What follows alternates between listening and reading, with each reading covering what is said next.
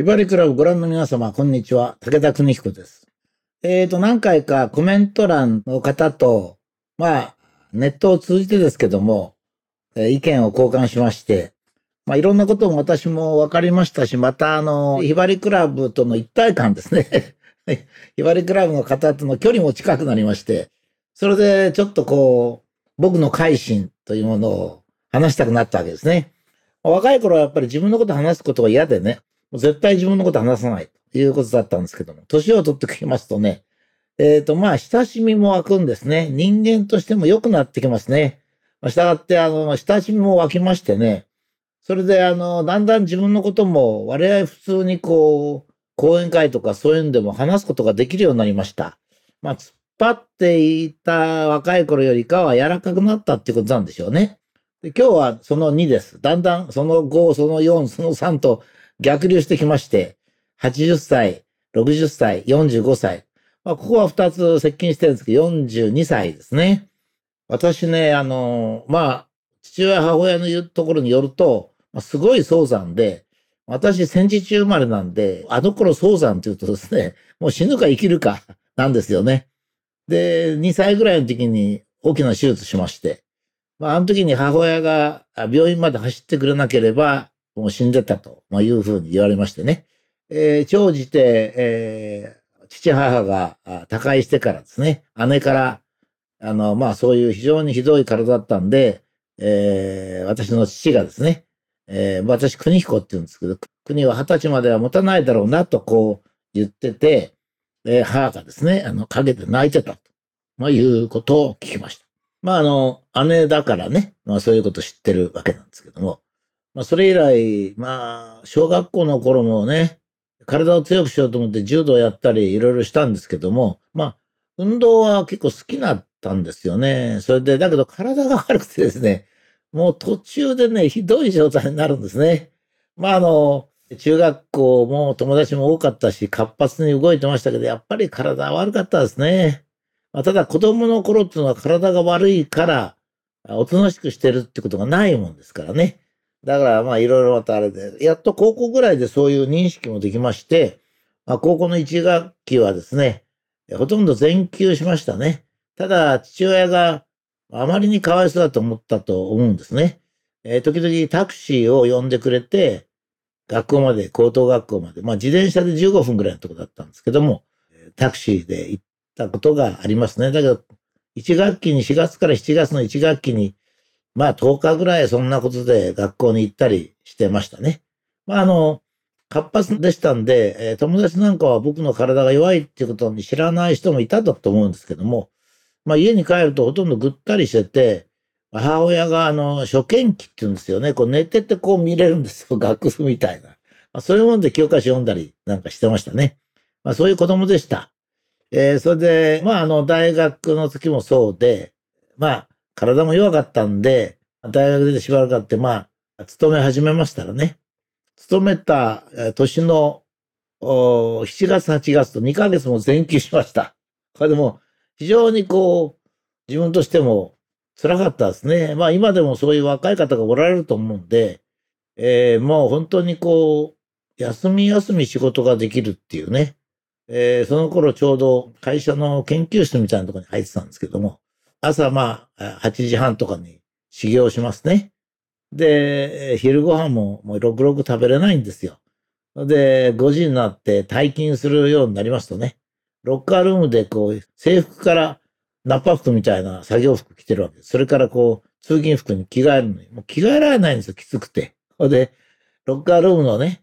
えードアを開けて、しばらくこうね、こう開けましてね、こう。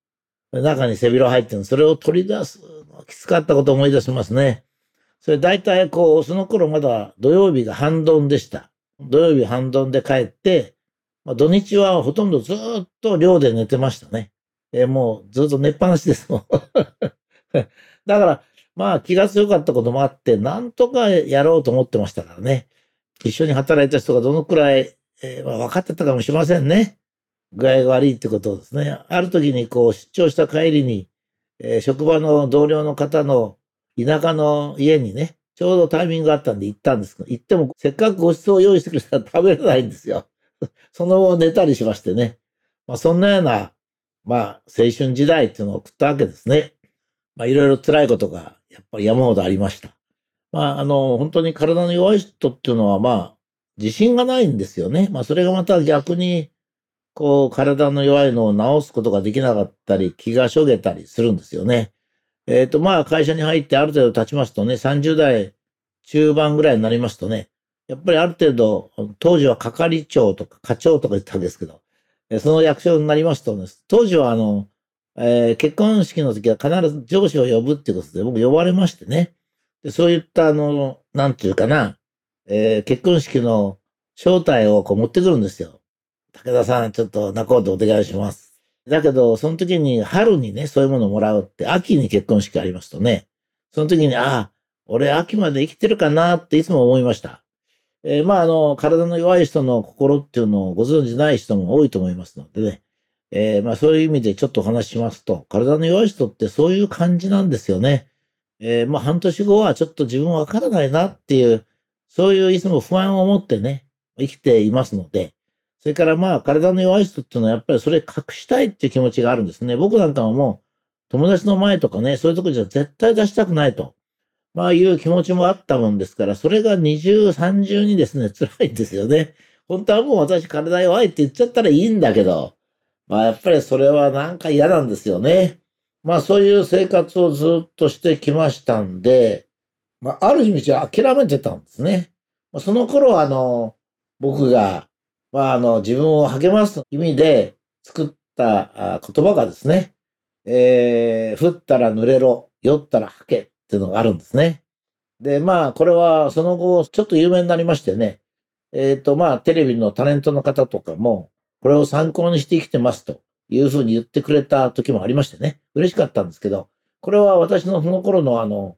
まあ、諦めの境地を自分に納得させるもんだったんですよ。つまり、雨が突然降ってくると。そうすると、もう濡れていいんだと。えー、まあね、体弱いですから、あの、走って帰るっていうのもできませんからね。そうすると、背広もぐちゃぐちゃになる。靴もジャブジャブになる。だけども、まあ、それもそれだと。まあ、それはそれでしょうがないと。で、帰ったら、まあ、11月ぐらいですとね、もう雨も冷たいですから、まあ、帰ったら体が冷えてるわけですよ。それでお風呂を沸かして、まあ、20分ぐらいブルブル震えながら、そしてお風呂に入る。そうすると、逆にね、こう、だんだん体が温まってきて、だんだんだんだん指の先まで温まってじーんとしていくんですね。ああ、いいなぁと、生きてたなぁというね、そういう感じがしましてね。えー、とても、あの、まあ、要するに、雨が降ったら濡れないでって、そういう緊張感で仕事をするってことがなかなか難しかったんですね、その頃。で、酔ったら吐けと。これはですね、えー、やっぱりそういう体が弱いですから、今もう全然電車に乗って酔うなんてことはありえないんですけども、その頃はやっぱり体が弱かったですから、車に乗ったら吐くことが多かったんですよね。でも、それをやめようと思うとなかなか大変なんです。で、また、その頃仕事も忙しかったもんですからね、車に乗ってパソコンなんかやると、もうますます吐くんですよ。そうするとね、もう車を止めてもらって、横のドブに行って、ガッと吐くんですよね。吐くときは苦しいけど。まあ、1分か2分苦しいだけですね。しかし自分が吐くんじゃないか、吐くんじゃないかと、まあ、えー、よく吐き気のする人はそういうふうに心配するますよね。まあ、1時間心配して車に乗ってるよりか、もうダメな時は吐いてしまうと。まあ、最近だけど、昔よく周りで吐く人がね、いましたよ、乗り物で吐く人が。最近乗り物が良くなったのか、それとも、そういう人が少なくなると、その吐くということが精神的になくなるのか。それとも食べ物が良くなって吐かなくなるのかわかりませんけど、最近あんまり周りで乗り物の中で入ってる人はあんまり見てないんですけど、まあ、え、特に高等学校あたりの中学高校あたりの女性なんかはね、やっぱり今でも乗り物に弱いという方がおられるようですね。で、まあ、あ降ったら濡れろと、酔ったらもう吐いてしまった方がいい。つまり心配をしてるよりかは、もう心配の結果を、自分の体の弱いとか、不運な結果を受け入れてしまった方がいいと。いうことですね。この、降ったら濡れろ、酔ったら吐けっていう、これを思いついたのはいつだかわかんないんですけども、まあ、体が弱い時に、自分は頑張って、え、生活することはもうできないと。それよりか、むしろ、自分の体調に合わせて諦めて他のこともやると。だから入っていいんだという、そういうね、まあ心境になった時ですよね。まああの、そういうのは40歳ぐらいじゃないかと思うんですけどね。それからしばらく経って42歳になりましてね、突然、突然ってどういう状態だったかっていうと、もうそういうふうに弱くて弱くて、いつも体の調子が悪くてもビクビクしながら言えば生きてたわけですが、それが日に日に良くなってくるんですよ。毎日、毎日体が丈夫になっていくことが自分でわかるんですよ。別にどこ手術したってわけじゃないし、薬飲んだってわけでもないんです。同じ生活してるのにね、どんどんどんどん楽になってきまして。それでまだお袋は生きておりましてね。それで、まあもちろん母親ですから自分のこと心配してくれてたんですけども、あの、42歳って役年なんですよね。翻訳っていうんですかね。えー、だけども役年っていうのは体が変わることなのねと。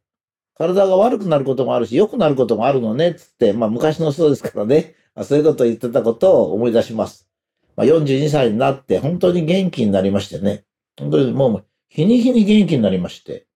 それであの、スポーツも始めました。まあ、ゴルフもその時に、ちょうど近くにゴルフの先生がおられたもんですから。まあ、やっぱり自分としてはスポーツできるのは嬉しくてですね、まあ、ゴルフをやったり、お酒も飲めるようになりましてね。それまでもお酒飲んだら吐くって決まってたんですけど、あの、もちろんお酒飲んでましたよ。飲んでたっていうか、まあ、みんなと一緒に付き合いで飲んでました。だけど大体吐いてましたね。だけど、吐かなくなってきまして。だけど、50ぐらいまで時々吐いてましたけどね、もう50歳以上になったらもう吐かなくなりましたね。まあそういうことで、僕にとっては、僕の人生にとっては非常に画期的でした。そして私は普通の人間になりました。まああの、それはね、今でももちろん、まあ僕なんかもひどい早産だったそうなんですけども、まあいろいろ腸に、特に腸にね、血管がありまして、えー、本当にそれを克服するのに大変だったんですね。まああの、3年ぐらい前に1ヶ月、経過に入院しましたけど、まあこれは79歳かなんかの時ですから、8歳かな。まあしょうがないですけど、まあ腸がやっぱりまだちょっと弱いんでしょうね。え、まあ人間はやっぱり何か弱いとこあるんですね。スポーツ選手なんか見てますと、非常に完璧なスポーツ選手でも、一箇所ちょっと悪いところがあると、激しい練習をしたり、激しい仕事をしたりすると、そこが出てきますね。まあ残念だけど、まあ私は、まあ仕方ないんじゃないか。人間ですからね。まあそれで、それから少しずつ少しずつ元気になったんで、今ではですね、年の割には元気だと言われるようになったわけですね。ですけどまあ、その以後の42歳以降の私の病気ったら57歳の時に右目を失明しましてね。まあ、それが、まあこれは手術である程度回復しましたけども。えー、だけどその時に私思ったのは、やっぱり私がね、えー、健康でしたら本当にびっくりして、うろたえたんじゃないかと思うんですね。まあ目が見えなくなって。だけどもやはりそういう苦しい思いをしてきたんで、それをこなすことができました。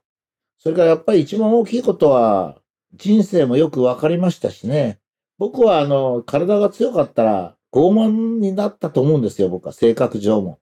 だけども、体が良かったもんですからね。やはり傲慢にならずにね。まあ人が苦しいところがある人の気持ちが少しはわかるっていうかですね。えー、そういう私人間になったんじゃないかと思ってはいるんで、まあ、それは結果的ですね。結果的ですから、今ではそんな生意気なこと言えるんですが、まあ、苦しかった時はそういう余裕もなかったんですね。まあ、だけども、昨日は晴れ、今日も朝っていうのは、まあ、それからしばらく経って私、えー、俺の過去は昨日がいつも土砂降りだったな、と。もうね、体調が良かった日っていうのはないんですよ。だから、昨日は必ず土砂降りなんですね。だけど、今日がまたあるじゃないか。今日起きたんだからっていう気持ちになる。だけど、今日も朝と、今日も一日と言わずに、今日も朝っていう言葉を思いついたのは、朝だけだったら見通しがついたんですよ。もう午後になったらどうなるかわかんないんですよ、体調がね。ですから、まあ、それでいいと。しかし、これは、やがて私は良くなったんですね、これで。昨日は晴れ、昨日が嫌でも忘れてしまう。もう時間は元に戻らないからいいんだ。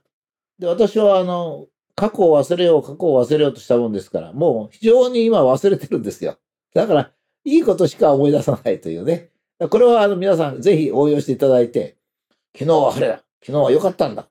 昨日嫌なことあったように思うけど、もう忘れてしまったんだと思うとね、本当に人間は忘れます。え、少しずつ忘れてきます。それから、今日も朝、えとにかく今だけ頑張るんだと思うとね、まあ、昔は公園なんかでもあんまり体強くない頃は、公園だけしっかりやると。とにかくこの1時間とか1時間半だけしっかりやるって言ってね、そこはできるんですよね。だから、今日も朝っていうのは、まあ、今日、今から2時間ぐらいは人間はね、見通しがつきますから、まあそういう気持ちでやることもできるようになりました。えー、そういうのがまた私が文学に引き付けられたりね、音楽とか、えー、絵画、まあ、そういうものに、こう、気が沿うっていうかね、そういうのはやはり人間っていうのは変なもんですね。楽しいばかりでいいこと、本当は楽しいばかりのがいいんでしょうけど、健康であって。だけど、まあ、辛いところがあれば、またそれが人生になると。まあ、いうことを、まあ、感じた人生でありました。えー、まあ、これが42歳ね。えー、ということで、体が丈夫になって、まともな人生の考え方になった。しかし、それから体が弱い時のことから随分いただいたものがあって、えー、増長せずに、えー、生きてくることができた。それからだんだん利己的な心がなくなりね、えー、それからもう自分のことは隠し立てしないように、できるだけ自分が正しいと思うことを言って、そしてそれをやるということによって、嘘も何もない一枚板のね、えー、人間として生きようと思った。そして、えー、去年ね、えー、自分のことよりか世の中のことを優先して自分を捨ててかかろうと、まあいうところまで来た。まあ僕のような、まあ、割合と強引で、えー、傲慢でっていうような人がね、えー、まあ幸いここまで来たと、まあ、いうことも、僕の体が弱かったからだということもありますので、えー、まあ、感謝の心で生きるんだろうなと、そういうふうに思っております。